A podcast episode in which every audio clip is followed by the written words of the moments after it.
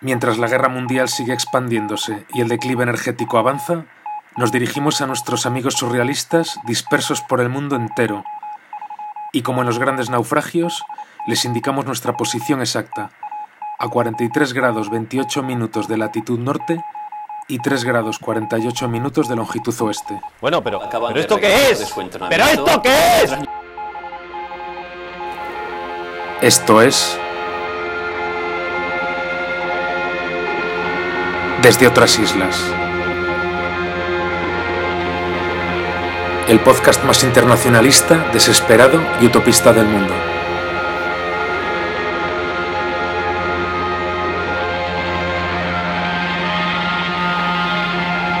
Les habla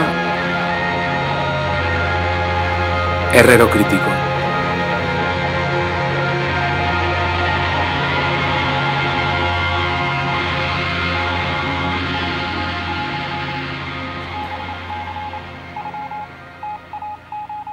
Aprovechando que nos hemos acercado a la Feria del Libro Anarquista de Bilbo, hemos aprovechado para charlar con Juancho Estebaranz sobre su último libro, De la Primera Internacional a Ascatasuna, nueva historia del nacionalismo vasco. Antes de escuchar la conversación, escuchemos un poema de la poeta Silvia Guiard. Silvia Guiard nació en Buenos Aires, es profesora para la enseñanza primaria y bibliotecaria escolar. Entre 1979 y 1992 formó parte del grupo surrealista que editó las revistas Podema y Signo Ascendente y de la continuación del mismo como Grupo Surrealista de Buenos Aires. Ha sido incluida en publicaciones del movimiento surrealista como Sur, Afala, Salamandra, en libros colectivos como Crisis de la Exterioridad y en las antologías Nueva Poesía Argentina, Indicios de Salamandra y Clavar Limas en la Tierra. Algunos de sus poemarios publicados son Salomé o La búsqueda del cuerpo, Los banquetes errantes, Diario de viajes, Quebrada o En el Reino Blanco. se sobrenada. Grandes oleajes me sostienen y no obstante, no obstante, sé que hablo con los labios partidos, con la lengua quemada para estatua de yeso. Es decir, hablo con los labios partidos, con la lengua quemada para estatuas de yeso y no obstante, no obstante, grandes oleajes me sostienen. Lentas vegetaciones me sostienen. Largos, hondísimos ramajes agitándome en su estremecimiento me sostienen. En silencio, las palas misteriosas que acarrean la noche me sostienen. Las lenguas agridulces, moteadas, serpenteantes y terribles del sueño me sostienen.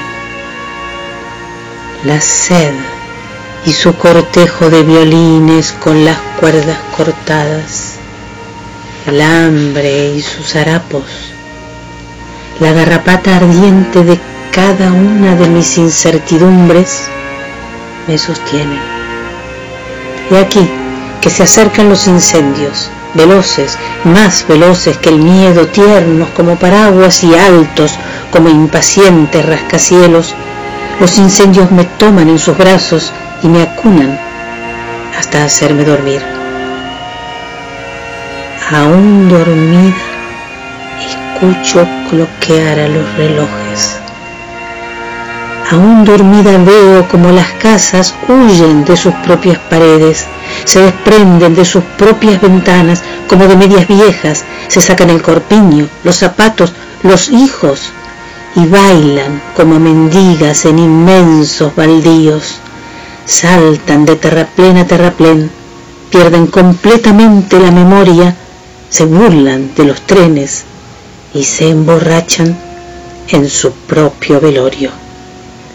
Aún dormida, bailo con pies heridos y feroces entre las casas locas, entre las casas tristes, entre las casas una tras otra derrumbadas y observo en la piel acre y translúcida del aire los movimientos casi imperceptibles de los enormes peces de vacío, grandes peces de nada, cruzando lentamente las veredas, estrellando sin ruido las vidrieras, boquiabiertos y torpes, blanquísimos peces de silencio desobando en las alcantarillas su maravillosa inexistencia.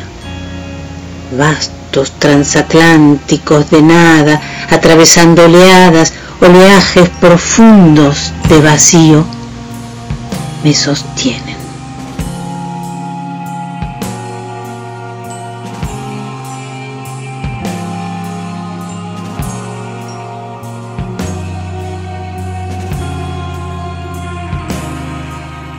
Juancho Estebaranz nació en Bilbao, comenzó su andadura militante en los comités antinucleares, participado en movimientos como el de la ocupación, el antimilitarista o el de la contrainformación y en experiencias organizativas antiautoritarias vascas como Liquiniano, el Cartea.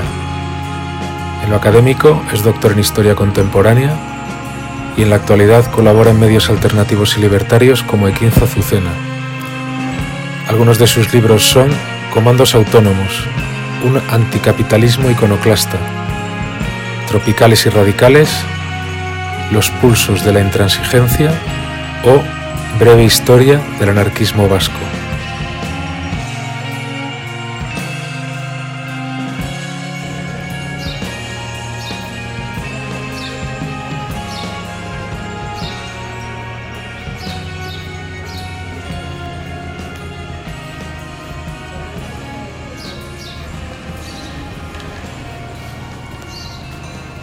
Nos hemos trasladado a la Feria del Libro Anarquista de Bilbo, en el Paseo del Arenal, para charlar con Juancho Estebaranz. Muy buenas tardes, Juancho. Hola, ¿qué tal? ¿Qué tal estáis? Bien, bien. Pues yo fenomenal. Aquí escuchando pajaritos y todo. El motivo de la, de la conversación es la publicación de, de, tu último libro, de la primera internacional Ascatasuna, Nueva Historia del Anarquismo Vasco. Está editado por Chalaparta en el año. Pues salió el año pasado para, para las Navidades, o sea que, que tiene como mucho seis meses. ¿Cómo surgió la idea de, de escribir este libro? Bueno, este libro se parece sospechosamente al, a otro muy parecido que, que podéis encontrar, Breve Historia del Anarquismo. En realidad es, eh, vuelve a repetir la fórmula diez años después de hablar un poco eh, de las claves internas de los de los eventos más importantes de cada década del anarquismo en Vasconia, en el territorio eh, vasco, pero la diferencia que hay con el anterior es por un lado que tiene unos anexos documentales, siempre buscando que estos sean lo más eh, inéditos o lo más aportadores posibles en su época. Y por otro lado eh, también de alguna manera no es que profundice pero sí que el primer libro me basé mucho en, en los testimonios, en las memorias, en otros historiadores libertarios, etcétera, y quizá di demasiadas cuestiones por, por, por fundadas. Y lo que hay que hacer es profundizar, que es lo que he hecho aquí, yendo a las, a las propias fuentes, yendo a las propias fuentes y aportando pues algunos nuevos puntos de vista eh, necesarios, ¿no? porque también desde la propia construcción de la historia libertaria, pues quizá hemos dado demasiadas cuestiones por por fundadas o por supuestas y, no lo eran tanto. Eso sería las diferencias y las analogías con el, con el libro anterior. Llama la atención también que en el otro libro que mencionas, que fue publicado en el 2011 creo, ¿no? Sí. Que en el otro libro llegas a analizar el movimiento libertario hasta nuestros días. En cambio, en este último libro llegas hasta 1980. ¿Por qué en este libro detienes el análisis en 1980? Bueno, porque considero que a partir de 1980 hay una serie de claves que son muy parecidas o que tienen que ver con cómo está todavía el movimiento libertario a fecha de hoy. Quiero decir que a partir de 1980 se da una ruptura ya casi podríamos decir definitiva entre en el, en el interior del, de la sensibilidad anarcosindicalista entre la sensibilidad circunstancialista y la más identitaria CGT, CNT o similares. Y por otro lado también hay un movimiento alternativo, hay un movimiento que no se que no se reconocen los propios cánones libertarios, aunque eh, tengan unas características que desde fuera puedan ser consideradas así. También hay eh, una serie de, de colectivos eh, libertarios que se sitúan fuera de las organizaciones tradicionales del propio anarquismo. Entonces, los contornos son muy parecidos y yo creo que, que para hacer una visión histórica valía hasta 1980, hasta que eh, hasta que empieza ese ciclo y en, otro momento pues abordaremos eh, estos últimos 50 o 40 años que, que tienen unos contornos distintos y, y que necesitan un análisis aparte. El libro arranca con la creación de la Federación Regional Española en 1870. ¿Cómo era el asociacionismo obrero en Bilbao en esa década, la década de 1870? Bueno, eh, ahí es una de las eh, de lo que decía que, que, hay que volver a darle una vuelta a todo lo que a cómo hemos planteado, cómo se ha planteado no solo la historiografía libertaria, sino también las propias eh, digamos, los fundamentos comunes de la, de la tradición libertaria. ¿no? Eh, parece como si eh, el, el Estado español fuera una especie de territorio yermo en el cual aparecieran unos misioneros o unos padres fundadores mandados por la internacional desde, desde Londres o desde Berna y a través de, esa palabra que que se dedican a predicar, eh, bueno, pues eh, convencen a una serie de jóvenes y a partir de ahí empieza la historia del socialismo es lo que llaman el mito de Fanelli también dentro del, del, movimiento libertario. Y lo que la pregunta tiene mucho sentido porque lo que se ve es que hay una, hay una gran conflictividad obrera desde la segunda mitad del, del siglo XIX y esas sociedades obreras que han ido mutando a sociedades de resistencia son las que poco a poco van confluyendo en una coordinación común y eh, el movimiento es contrario, o sea, es ante una gran conflictividad esos pocos eh, exiliados europeos que han confluido en una autollamada internacional se quieren poner en contacto con, con estas sociedades. Entonces, eso sería donde tendríamos que, comenzar a partir. En concreto, en el, en el País Vasco lo que hay es que cuando empiezan los, los movimientos asociativos más, más grandes y más sonados, que son los de los catalanes, los de la región catalana, enseguida se ponen en contacto eh, personas y sociedades que están en esa sensibilidad.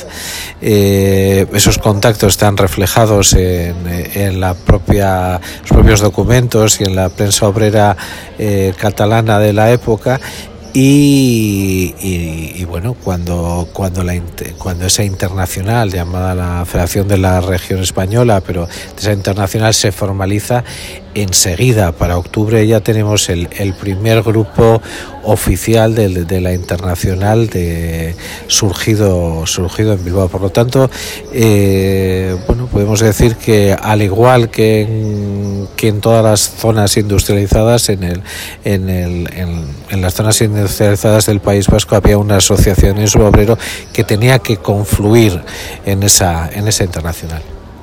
Luego también en la década ya de 1880 Analizas también las escisiones, las primeras escisiones que hubo entre colectivistas y comunistas. ¿Cómo se produjeron esas divisiones en Euskal Herria en esos años de finales del siglo XIX?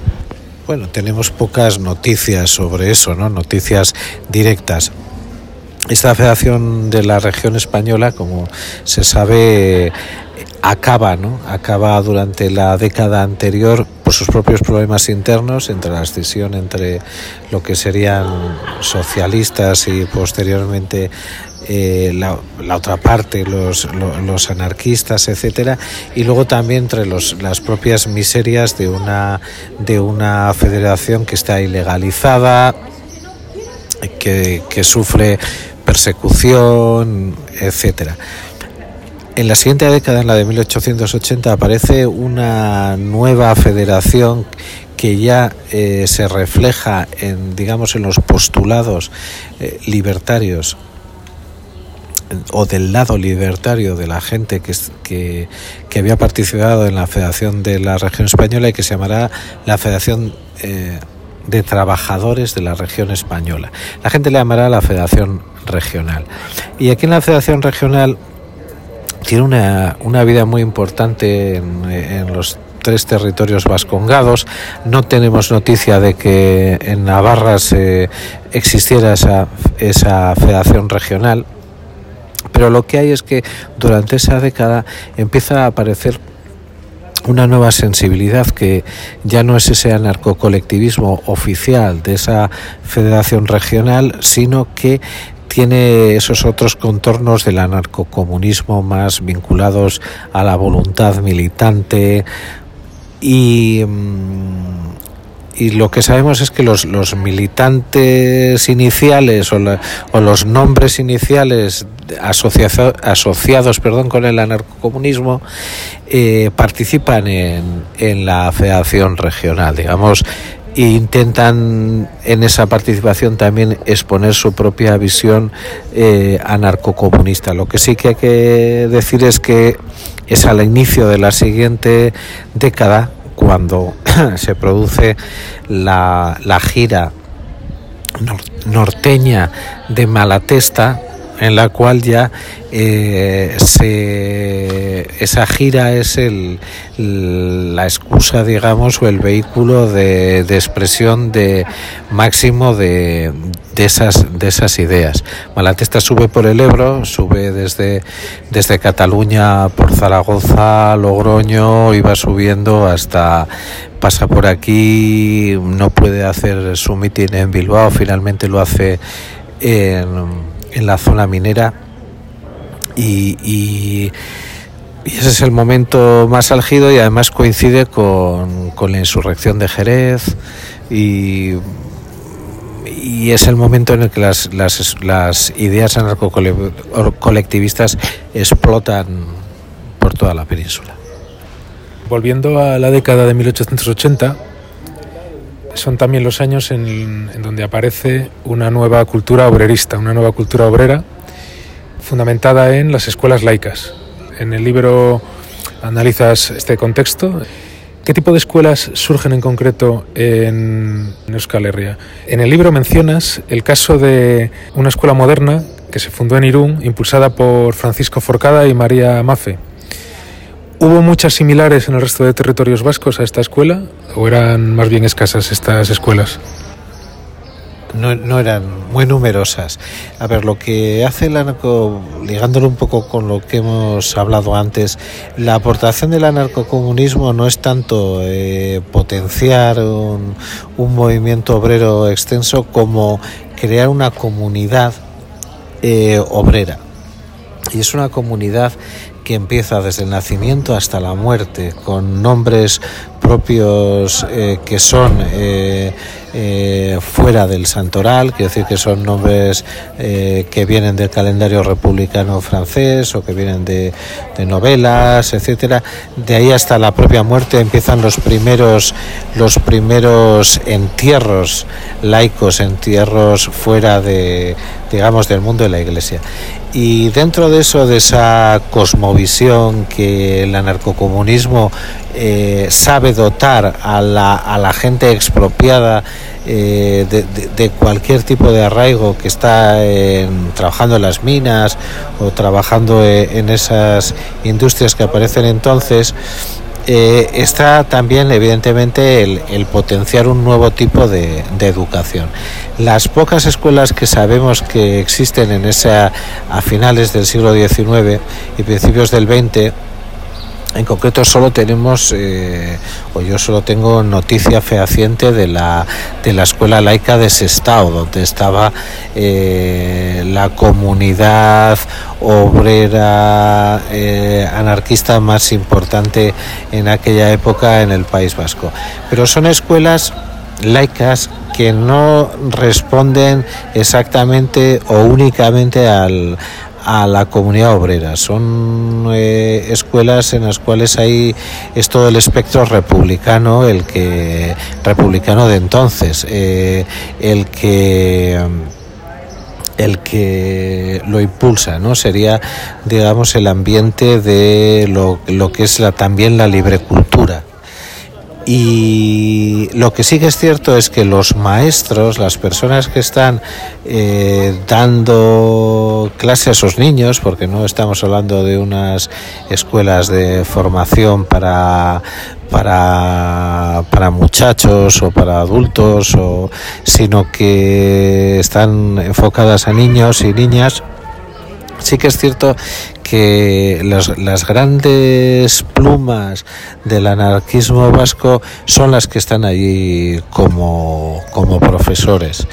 Eh, tanto Vicente Gómez como aquí, perdón, tanto Vicente García como Aquilino Gómez, eh, que son las dos grandes plumas del, del anarcocomunismo, aparecen como maestros en, la, en esa escuela laica que está impulsada, ya digo, por un ambiente mucho más amplio que, que la del propio anarquismo. Es de suponer que este tipo de escuelas laicas, de estas escuelas eh, potenciadas desde, desde los ambientes que están fuera de la obediencia religiosa, eh, existieran en más, en más lugares.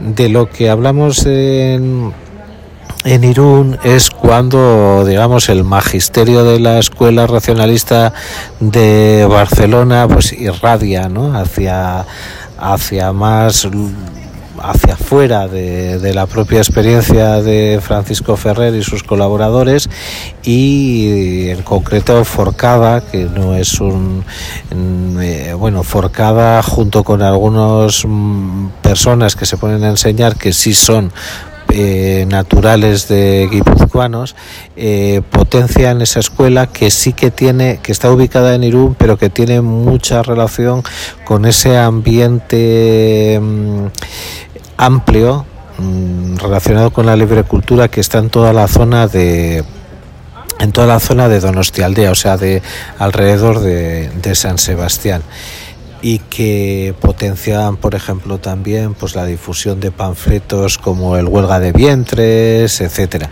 eh, que es contemporánea. La, la escuela, eh, o sea, la escuela, perdón, racionalista de de Irún, pues eh, con el fusilamiento de Ferrer se, cerraría, pero se trasladaría inmediatamente a Valladolid, donde luego sigue, eh, sigue más tiempo, ¿no? Esas son las, digamos, dos experiencias distintas, porque una, como digo, responde al ambiente laico en el cual ejercen de maestros reconocidos anarquistas y sin embargo la otra sería la, propia escuela racionalista que encuentra una ubicación eh, eh, apropiada en Irún y tiene como como como integrantes pues a niños que, que provienen de todo ese ambiente amplio que hay en, en Donostia. Sí que conocemos que durante la década del, la siguiente década del 20 del 30 hay perdón del, de los años 20 hay unas escuelas hay más más escuelas eh, parece que son como escuelas muy pequeñas podrían, haciendo un símil con experiencias que haya habido en el siglo XX finales, podrían ser como una especie de escuelas de padres, porque sabemos que reconocidos anarquistas como los hermanos Chiapuso, eh, guipuzcoanos, hablan de que han estado en, en, la, en la escuela libre de y dan un nombre, por lo tanto, eh, parece que son pequeñas escuelas con grupos muy reducidos. La escuela moderna que se fundó en Irún, eh, ¿cómo se financiaba?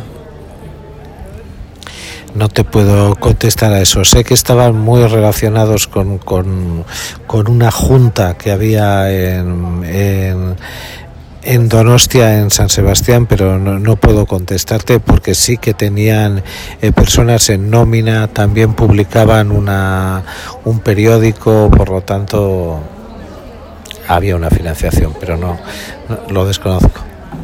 ¿Y en el caso de la de Sestao?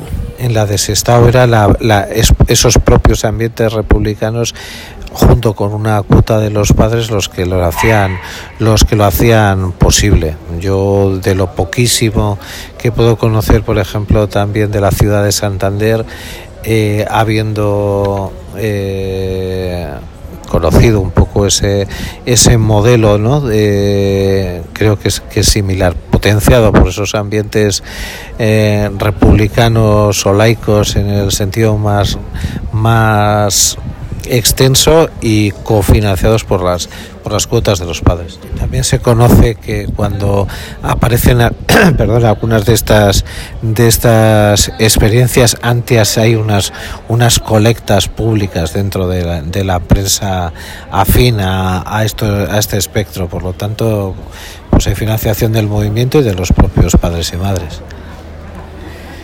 Te quería hacer ahora una pregunta doble. Por un lado, ¿Qué nos puedes decir de la educación de los adultos, de la autoformación obrera en esas décadas finales del siglo XIX? Y respecto a los Ateneos libertarios, ¿tuvieron mucha presencia en el País Vasco?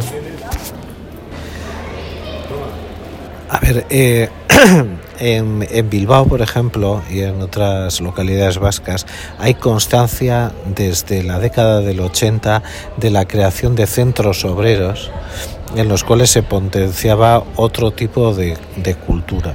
También es eh, era una cuestión habitual, por ejemplo, las, mm, los grupos de teatro eh, que representaban eh, obras de carácter obrerista, romántico, etcétera. Por lo tanto, el, digamos, el fenómeno de cultural eh, eh, acompaña y los propios centros obreros acompañan ya al propio anarquismo vasco desde, desde sus inicios. De hecho, los centros obreros a veces continúan cuando las propias federaciones de trabajadores ya se han disuelto están en momentos de crisis o etcétera. Eh, yo creo que los Ateneos libertarios por lo menos aquí son posteriores, son más cercanos al final de la década, oh, perdón, del, de, de la dictadura de Primo de Rivera. O sea, hasta, hasta entonces hay una, una serie de centros que responden a la libre cultura, que tiene más que ver con una burguesía que tiene una, una amplitud de miras libre pensadora, etcétera, y por otro lado los centros obreros y sus pero el fenómeno Ateneo libertario yo considero que por lo menos aquí es es, es posterior y que ese que esa mm, educación distinta mm, se da o por un lado a través de esas pequeñas escuelas de padres escuela eh, y, luego pues, pues a través de, la propia labor cultural que hay en los centros obreros. En el libro apenas haces referencia al movimiento anarquista en Cantabria. Haces alguna referencia, pero muy puntuales. En cambio, sí que mencionas acontecimientos, congresos, huelgas, insurrecciones de otros territorios, como por ejemplo Barcelona, Madrid, el Ferrol. ¿Por qué Cantabria apenas aparece citada, a pesar de la proximidad? Bueno, porque el foco está puesto un poco en, esa, en esa actividad militante en el País Vasco, pero sí que es cierto que eh, desde la propia división que se hace, digamos, de los territorios en la Federación eh, de la Región Española, o sea, desde la propia internacional, hay una agrupa, eh, se agrupa, digamos, Valladolid, Burgos, y está Palencia, el País Vasco, eh, también está Navarra y está Santander. Y todo eso es parte de una misma de, una misma comité regional. Entonces, eh, Santander está presente eh, en, esa, en esa división que después tanto la Federación Regional, que es la FTRE, como posteriormente la CNT la reeditan y por lo tanto eh, no solo que, digamos las fronteras entre Cantabria y el País Vasco sean muchas veces más imaginadas que reales y en una comunidad obrera que está constantemente en migración, ¿no? Eh, luego habría que ver también eh, qué llamamos Cantabria, quiero decir si, si Castro es si es Cantabria, pero quiero decirte que qué relación tiene la zona de Castro más con la, con la zona minera vizcaína que, que con la zona santanderina o no, bueno, eso serían otros líos. Pero lo que es cierto es que, que, eh, que lo que es eh, actualmente Cantabria y el País Vasco formaban lo que era la regional norte, siempre. Entonces siempre ha habido esa relación. Cuando, eh, por ejemplo, ciñéndonos a al, a las noticias, eh, bueno, no, ciñéndonos a lo que es ya la CNT desde 1910, eh, la, la, Confederación Regional del Trabajo del Norte, que es como era conocida, eh, porque el nombre de CNT es más un nombre asociado con los años 30 en los años 10 y 20 era la Confederación Regional, se llamaban así, pues esa Confederación Regional, eh, eh, el País Vasco y, Santander y Logroño, perdón, que antes no lo he dicho, formaban una unidad. Y, cuando se crea el periódico Solidaridad Obrera, eh, em, las noticias de Santander, la participación de, de la zona de, de Santander y de Cantabria en general, es, es manifiesta. Y de hecho cuando el periódico Solidaridad Obrera que se editaba en Bilbao eh, tiene que cerrar porque es ilegalizado por el gobernador militar a partir de toda la gran conflictividad que había, se traslada la, la redacción a Santander y sigue, y sigue editando. Lo mismo ocurre en la, eh, cuando ya son los años 30 y comienza el periodo pues, inmediato a, a, lo, a, la sublevación derechista y que se crea el periódico CNT del Norte, pues en ese CNT del Norte estaban incluidas las, las eh, noticias y las actividades de, de la CNT en todo lo que era en todo lo que es Cantabria y cuando se pierde el, el Frente Vasco el CNT del Norte sigue editándose eh, en Santander y la, y la retirada de, de los libertarios de vizcaínos es hacia hacia hacia la ciudad de Santander y hacia las hacia las, y hacia Santoña y pues y, y, y, más allá no camino de Asturias etcétera. Entonces siempre ha habido una relación eso no quiere decir que yo la haya reflejado especialmente pero siempre ha habido. Y de hecho por ejemplo que antes la he mencionado, la, la Federación Pascongada de Grupos Libertarios se disuelve, eh, que esa es una federación que es mm, una primera federación de grupos anarquistas, que es casi una especie de prefiguración de lo que luego será a nivel ibérico la FAI, se disuelve y se disuelve para crear una, una especie de liga norteña de, de, grupos libertarios, entre los cuales, por supuesto, están también el Grupo Libertario de Santander y posteriormente a la guerra civil, pues también decíamos, ¿no? La, la presencia de, de grupos en, en esas comarcales de la regional norte que, que, intentan reeditar la CNT en el, en el, más purito franquismo. O sea que realmente la, la, la vida organizativa por lo menos eh, ha sido siempre en común entre lo que es el, el País Vasco y, y, y Cantabria. ¿Qué tipo de relación tuvieron el nacionalismo vasco, el primer nacionalismo vasco, con el movimiento libertario en Euskal Herria? ¿Cómo fue esa, esa relación? Bueno, pues la relación del primer nacionalismo vasco es siempre conflictiva porque son dos movimientos sociales que surgen a la par y en oposición.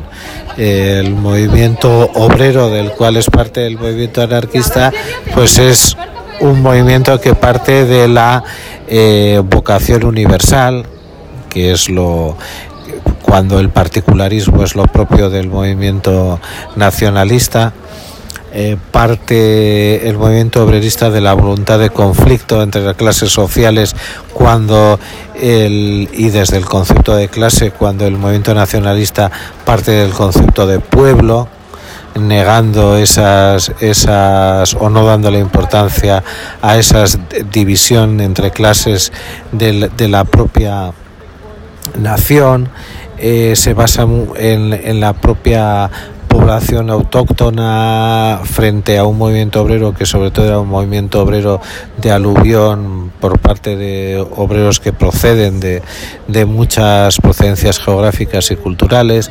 Entonces, el, digamos que la relación es, es eh, de oposición, ¿no? Y máxime cuando a partir de 1910 también eh, aparece en esa década un propio sindicato nacionalista que está directamente relacionado con el, gran capital vasco que ha entrado también en la, en la siderurgia y que es lo que ahora es todavía el sindicato ELA. Entonces los solidarios, STV, eh, entonces la, la, relación era francamente de, de conflicto entre, entre ambos. Eso no quiere decir que a partir de los años 30, ¿no? Eh, cuando empieza todo ese periodo insurreccional, pues quizá por motivaciones distintas, pero van confluyendo en toda esa represión que es sometida por parte de la derecha incluso dentro de la Segunda República y que vaya tejiéndose cada vez más eh, una relación que les que les que será de convivencia obligada durante los el, el año que, que durará el frente vasco ¿no? pero ese primer nacionalismo que que finiquitaría ahí eh, para reformularse en otro nuevo nacionalismo ya de, de otro tipo, eh, siempre tuvo una relación conflictiva.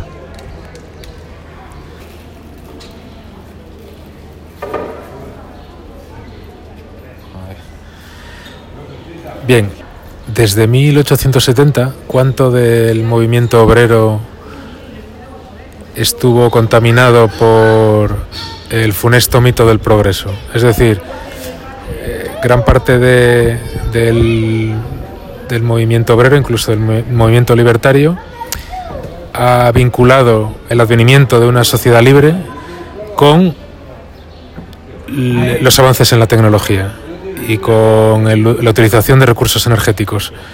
¿Cuánta presencia ha tenido el mito del progreso en el movimiento obrero? Bueno, yo creo que el mito del progreso es, eh, casi está eh, está imbricado con el propio movimiento obrero, o sea, lo que decían los propios anarquistas de su parte en el banquete de la vida, el banquete de la vida era eh, consecuencia indirecta de ese, de ese desarrollo industrial y, tecnológico, a, cuya, a cuya oposición ha sido, o sea, cuya oposición dentro del movimiento libertario ha sido más bien muy muy poco muy poco numerosa y es curioso, ¿no? Porque cuando el movimiento obrero empieza a dar sus, sus pasos, inmediatamente en la década de los 80 empieza a llegar lo que se llama la, la segunda revolución industrial, la del, la del, la de la electricidad, la de y, y, todo y eh, petróleo y todo se, se cuáles cuáles son las las consecuencias. No hay, una, no hay un mayor nivel de confort. Precisamente la luz eléctrica lo que hace es poder hacer que se alarguen las, las jornadas de trabajo, etcétera. Entonces, eh, parece que, que, la lógica sería sería estar fuera de ese mito del progreso. Sin embargo se ve claramente cómo se ve en la articulación de una sociedad industrial la, la posibilidad de, de, crear una sociedad libertaria. Y claramente en el, en el opúsculo más conocido y también de origen de un de un teórico a la vez mayormente que es Isaac Puente, ¿no? Con el comunismo libertario, ahí lo que hay es una es una articulación de lo posible de, ese mundo industrial. Incluso yo me acuerdo que los propios anarquistas de los años 30 se vanagloriaban todavía de haber eh, implementado la organización científica del trabajo a través de, de, las propias colectivizaciones. Entonces, eh, yo creo que salvo pequeñas eh, grupos mm, con muy con un escaso con una escasa implantación e, e impacto eh, ese, esa unión entre liberación y progreso que se ha demostrado nefasta pues era, era una realidad. ¿Podrías mencionar alguno de los grupos libertarios que sí que criticaran eh, que sí que hicieran una crítica radical a la tecnología y a la industria, eh, o algún autor en concreto de la época. Pues bueno, gracias a, personas como José María Rosselló, pues eh, conocemos ¿no? El, que hubo traducciones de lo que llamaban los grupos naturien franceses que, que, hacían una crítica a ese, a ese desarrollo industrial y, y reivindicaban una, una comunidad natural y que tenían sus relaciones pues con el movimiento anarquista sobre todo individualista francés y también italiano. Pero mm, los, los grupos que, que se situaban en el espectro libertario incluso de la librecultura eh, por lo menos en la zona norteña de, ese, de ese carácter, si los hubo, no son conocidos. Y yéndonos al presente, eh, en el movimiento libertario actual, en Euskal Herria, por ejemplo, eh, hay, hay grupos libertarios actuales que desarrollan críticas antidesarrollistas, son minoritarios. Bueno, eh, lo que hay que tener en cuenta es que desde los años 70 la eh, lo que lo que es ser libertario como tal tiene connotaciones distintas. Quiero decir que hay grupos antidesarrollistas que podemos llamar anticapitalistas asamblearios y por lo tanto que podrían tener contornos netamente libertarios que no se no se llaman a sí mismos como grupos como grupos anarquistas. En ese sentido que hay grupos eh, o comunidades o movimientos antidesarrollistas que siguen presentes en, el País Vasco y que tienen su fuerza y que han ido mutando en las últimas décadas, eh, focalizando sus, sus intereses en los diferentes movimientos que han ido surgiendo y, apoyando el, nacimiento de, otros nuevos. Eh, ha habido momentos en los cuales la crítica a la tecnología ha sido más, eh, más eh, importante o ha tenido un peso mayor, ¿no? Eh, finales de la década de los 90, cuando eh, hubo eh, la, aparición de la cultura digital, eh, entonces aparece también un, debate sobre la propia tecnología. En dos décadas antes, cuando ya es la, la última de las también de las revoluciones industriales como tal, como industria, pues aparece todo esa, ese movimiento de, comunas o lo que se llamaban la apuesta por las energías libres, por, pero actualmente, salvo individualidades de netos contornos libertarios que siguen en, en los movimientos de oposición antiindustrial y ecologista, pues bueno, pues, salvo esas personas, no hay grupos libertarios que se, que se posicionen especialmente como alrededor de, esa oposición a, la tecnología o al mito del progreso. Lo que sí que sucede es que, dado el contexto actual de declive energético, de escasez de recursos esenciales para la tecnología, para la alta tecnología, en este contexto es esperable que estos grupos eh, antiindustriales y antitecnológicos vayan en aumento, porque estamos ya presenciando las limitaciones de la tecnología, las limitaciones del capitalismo. Eh, ¿No crees que, dado el contexto actual, eh, todas estas corrientes cogerán fuerza? Hombre, yo espero que sí, porque es que además hay una cuestión que es eh, realmente paradójica, ¿no? Hace una década el o hace incluso más tiempo hubo el, gran momento de, de, las tendencias del decrecimiento, en los cuales también había un componente de una sensibilidad libertaria quizá distinta a la, a la que formaba esa comunidad antidesarrollista, pero que también existía y que, y que haya sido hacia una década... ¿Sois fumadores? Qué mala suerte tengo.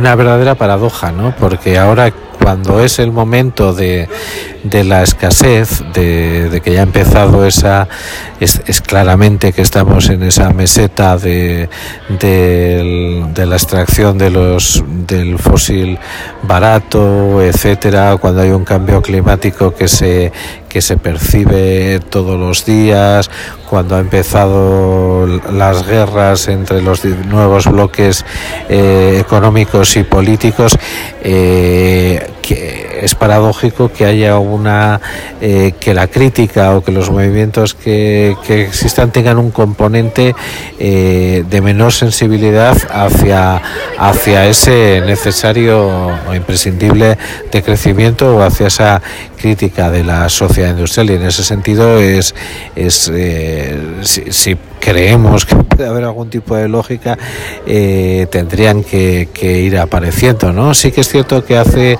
antes, hace cinco años, antes de, esto que llamaron la pandemia, hubo un movimiento que juvenil que empezaba a crecer y que hablaba, bueno, pues eh, hablaba, eran esos jóvenes, esos jóvenes que, que, pretendían estar contra el cambio climático y que llegaron a hacer una, una huelga internacional eh, eh, sobre el tema climático en septiembre, el Día de la, de la Tierra, y aquí en Bilbao hubo una manifestación de más de, de 10.000 personas y compuesta mayoritariamente por jóvenes menores de 20 años. Eh, todo eso prometía que, que esa, esa bola iba, iba a rodar y que iban a hacer un nuevo movimiento eh, de crítica al capitalismo teniendo en cuenta el, el momento tan horroroso en el que estamos, incluso fueron los primeros momentos de coordinaciones como eh, ahora no me sale el nombre estos de bueno nuevas coordinaciones y que surgían sin embargo la, la pandemia rompió ese ciclo ascendente ¿no? pero es de lógica pensar que tiene que volver a, iniciarse un nuevo ciclo y que, que incorpore también eh, dinámicas de acción directa no violenta y, repertorios que, que, actúen de choque ¿no? Eh, y eh, contra este contra este estado de calamidad en el que vivimos. En el libro analizas también el periodo franquista, del movimiento libertario en la clandestinidad. ¿Hubo alguna vinculación entre, entre grupos anarquistas con grupos situacionistas? ¿Tuvo alguna presencia en Euskal Herria en los años 60-70 el situacionismo? Bueno, vamos a ver. Eh, lo que tenemos que tener en cuenta es que la internacional situacionista, cuando deja de ser eh, mayormente un pequeño grupo de artistas eh, del norte de Francia para pasar a ser un grupo con un mayor calado, o sea, alrededor de lo que fue el mayo del 68, en ese momento la situación todavía en el, en el País Vasco era de, de una reorganización del movimiento obrero y, poco más. Hay que tener en cuenta que, los, que, en, que en el País Vasco no había universidades, que la gente estudiaba en Madrid o que estudiaba los, los hijos de las clases todavía un poco ilustradas, que eran los que iban entonces a las universidades, iban a Barcelona o iban a Madrid a estudiar. Por lo tanto, no había un foco estudiantil sobre el que pudiera influir el, situacionismo. Sí que algunos eh, exiliados que hay eh, de querencias libertarias viven el 68 en Bruselas, que se había convertido en el, en el sitio, digamos, de los, de los exiliados vascos que, que eran de la nueva izquierda pero que no estaban bajo la disciplina eh, abertzale del, del, momento y que sí conocen eh, pues a Cayati y a las, y a las gentes eh, eh situacionistas que, que y conocen el, el, 68 de Bruselas y también se conoce el 68 el 68 parisino pero más allá de eso, eh, sí que habría que decir que los grupos el grupo Escatasuna, que es un grupo que surge a partir de 1973, eh, también en Bruselas, como digo, esa ciudad donde estaba el exilio más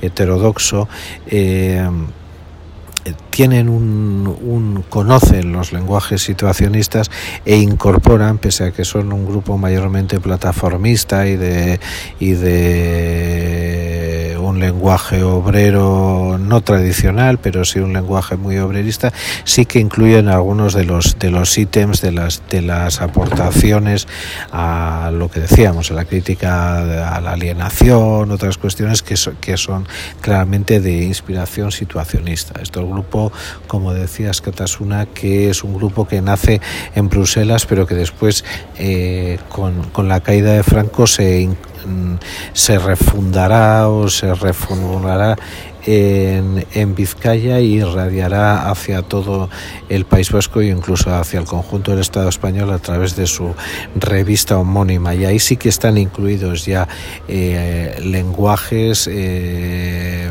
eh, herederos o, contaminados del, situacionismo. También hay que decir que, claro, hablamos de Euskal Herria, Euskal Herria tiene una parte que es el País Vasco francés y ahí la herencia de los de, de, los grupos antiautoritarios posteriores al mayo 68 a esos momentos más airados que son desde el año 69 al año 73 se notan ¿no? y luego también en la resaca de esos años que es a partir del año 73 cuando ya se deja ese periodo como más insurreccional juvenil y algunos de esos jóvenes se van al campo a bueno pues a realizar su, su, vida comunitaria eh, renunciando de alguna manera a la lucha urbana.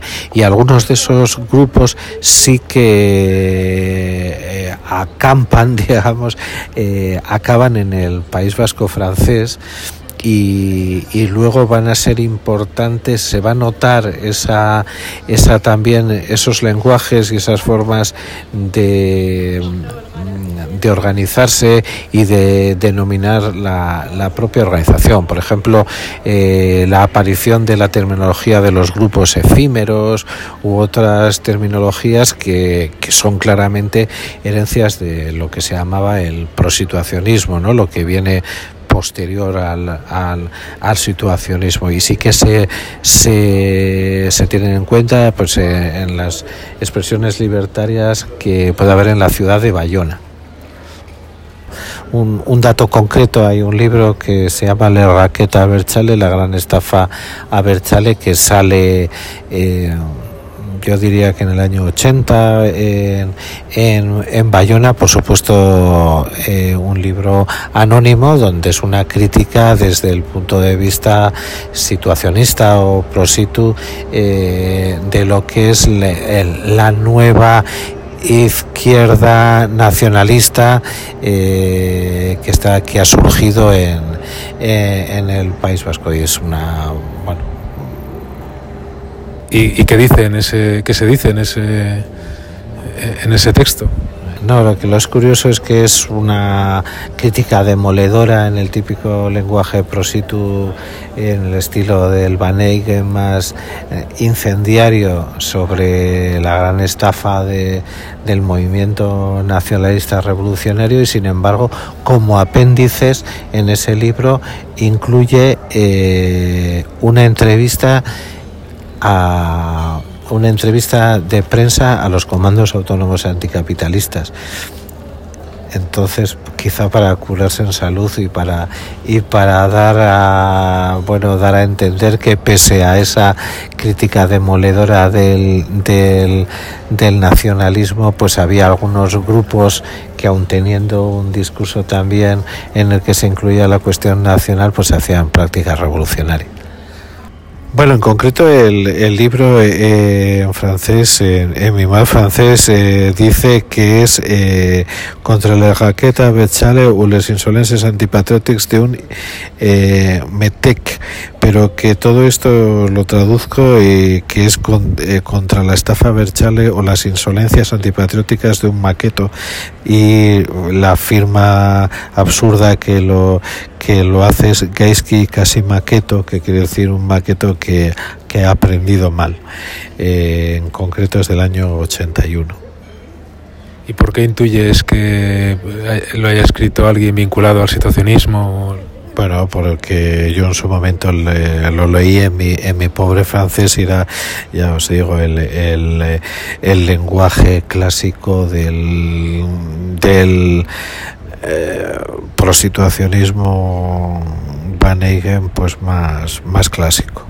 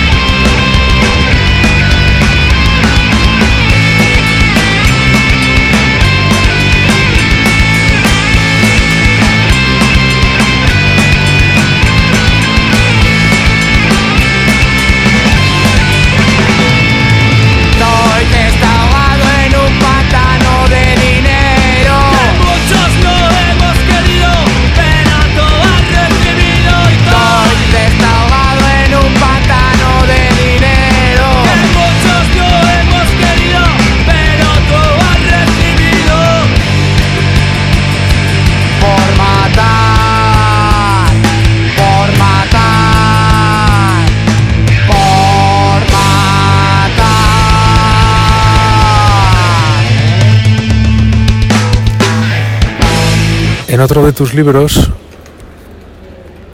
abordas la cuestión de la defensa del territorio. Me estoy refiriendo a el libro Los pulsos de la intransigencia. Este libro fue publicado en el año 2008. El año 2008 y analizas tres conflictos en concreto, el de Lemoiz, el de Leizarán y el de Itoiz. ¿Qué importancia tiene para ti la defensa del territorio? Bueno, para eh, yo en una biografía personal, mi primera de las militancias es muy jovencito en los comités antinucleares eh, a principios de los años 80. Entonces, para mí es casi una cuestión fundacional.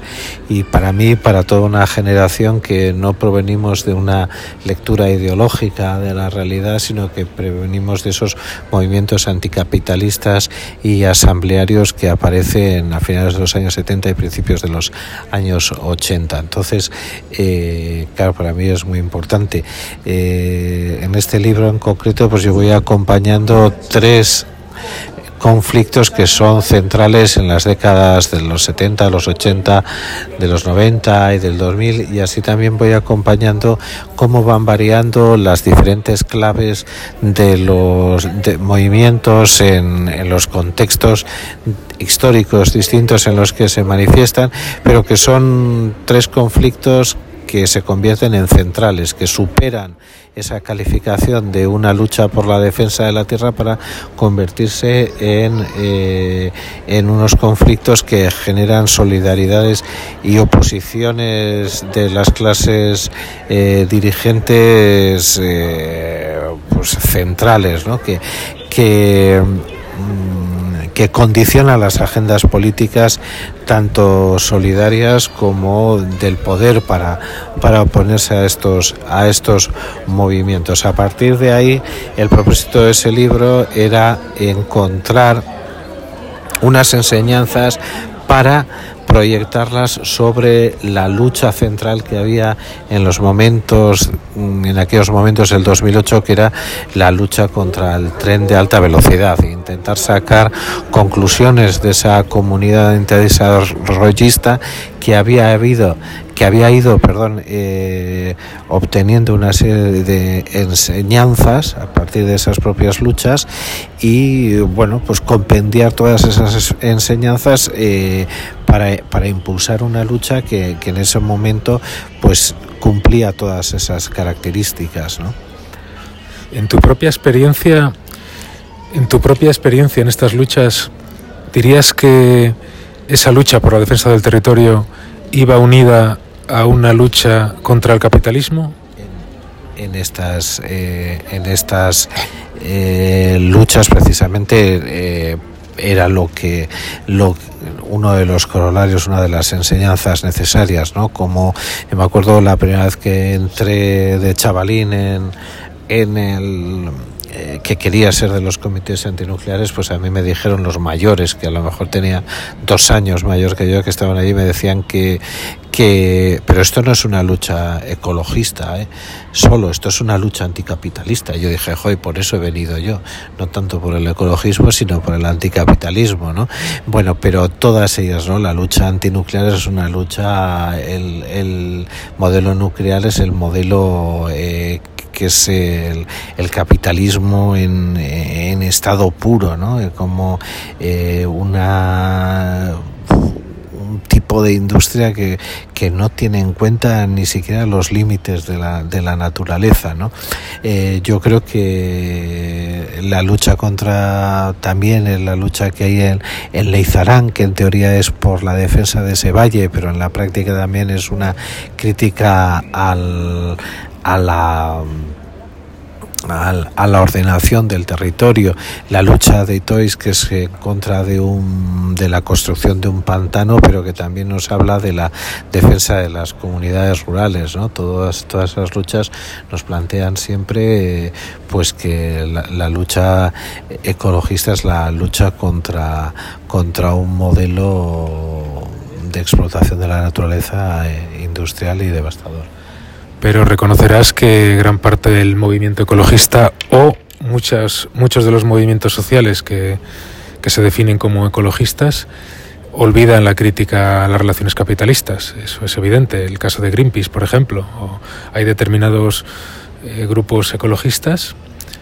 que se centran en una lucha concreta mm, para paralizar un proyecto, por ejemplo, la construcción de un centro nuclear, ¿vale?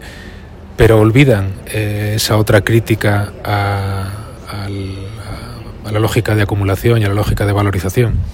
Sí, claro que sí, claro que hay bueno, por ejemplo, en el, en el conflicto contra, contra el pantano de Itois eh, también había una, un debate sobre las propias tácticas, ¿no? Cuando los solidarios con Itois cortan los cables que hacen que esa presa esté detenida la construcción durante un, durante un año, pues es eh, también hay una parte del ecologismo y en concreto ese grupo que has mencionado eh, que condenan directamente la acción y por lo tanto no solo olvidan las relaciones eh, económicas y de, poder que están detrás de los de los proyectos de devastación del territorio, sino que también eh, se posicionan claramente en contra de ciertos tipos de lucha, incluso de, tipos de lucha como la acción directa no violenta. Es lamentable.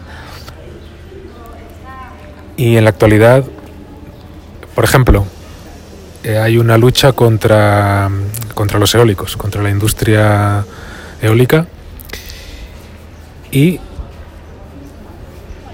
Llama la atención que muchos grupos ecologistas, como por ejemplo Ecologistas en Acción, defiendan la implantación de, molinos eólicos. ¿Qué opinas al respecto?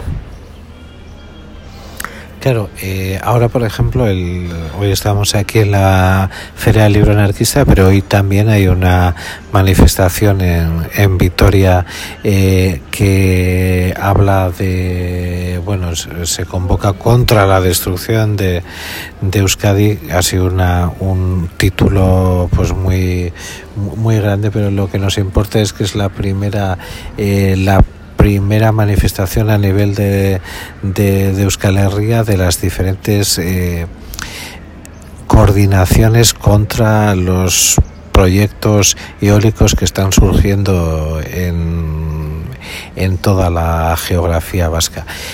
Yo creo que precisamente esas coordinaciones que están surgiendo primero a nivel local eh, contra esos proyectos de grandes eólicas eh, están poniendo en contra la espada y contra, contra la pared más bien a a, ese posibilismo, ¿no? ese posibilismo que intenta eh, pues de alguna manera sostener el tipo de organización social eh, presente y actual y, a su vez defender el territorio cuando hay y a través de entelequias como, como unas energías renovables eh, eh, pues eso gigantescas que puedan que puedan sostener este tipo de sociedad. Yo creo que la lucha contra las, las eólicas actual es, vanguardia, digamos, de, de, ese, de ese movimiento antidesarrollista que, que es necesario que, que vuelva a, aparecer y digo que es vanguardia porque también va a ser desenmascarador de todo tipo de posibilismos, no solo de las de ciertas organizaciones medioambientalistas, sino también de muchos partidos de la izquierda renovada que parece que lo que quieren es sostener la con el menor coste posible, pero la, la organización social actual. Y ya para acabar, el, actualmente en, en Euskal Herria, qué movimientos sociales, qué movimientos políticos, sean o no libertarios, se están haciendo cargo de este declive energético del que hemos hablado. ¿Qué, qué movimientos sociales mm, incluyen en su discurso el decrecimiento y el antidesarrollismo? Bueno, desgraciadamente lo que hay que dar constancia es que muchos grupos alternativos, incluso partidos que se consideran eh, a sí mismos transformadores incluyen retóricamente que están a favor de, de un decrecimiento ordenado, etcétera pero no deja de ser eh, retórica y una retórica tan vacía como eh, posicionarse a favor de la libertad de orientación sexual, etcétera, eh, desde, desde ningún tipo de, de, práctica transformadora. Realmente, como he dicho el, anteriormente,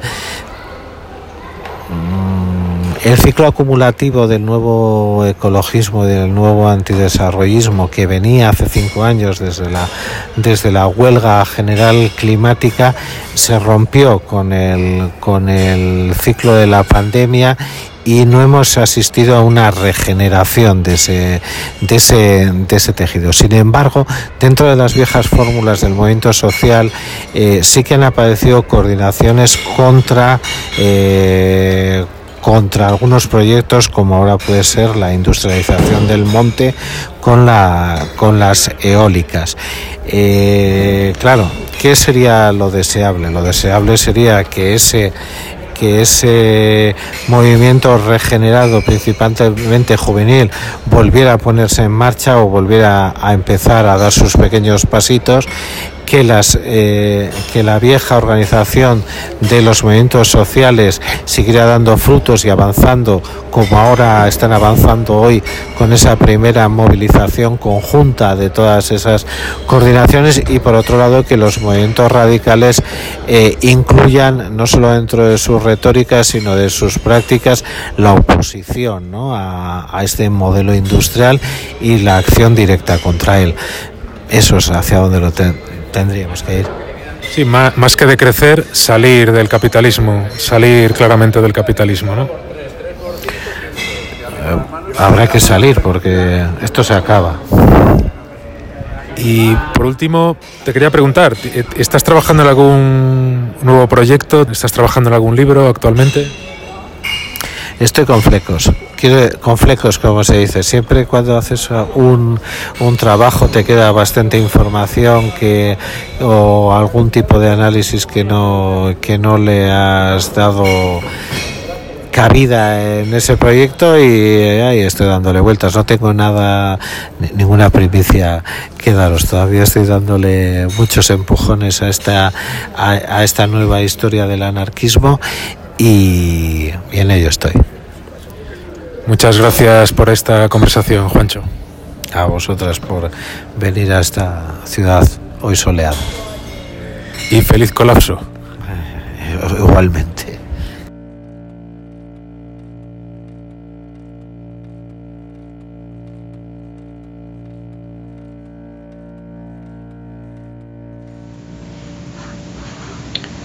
Un hombre, una mujer, un árbol junto al río. Una mujer, un hombre, un río junto al árbol. A veces el árbol es un hombre, el hombre un río, el río una mujer y la mujer un árbol. La mujer en el río bañándose y el hombre bañado en la mujer y el árbol bañándose en el cielo que es un río. Un hombre que es un árbol se baña en la mujer que es río. Y un hombre que es un río sueña en la mujer que es árbol. Y la mujer del árbol con el hombre del río, y la mujer del río con el hombre del árbol, se abrazan bajo el amor y sueñan cuando un hombre y una mujer se aman y duermen junto al árbol a la orilla del río.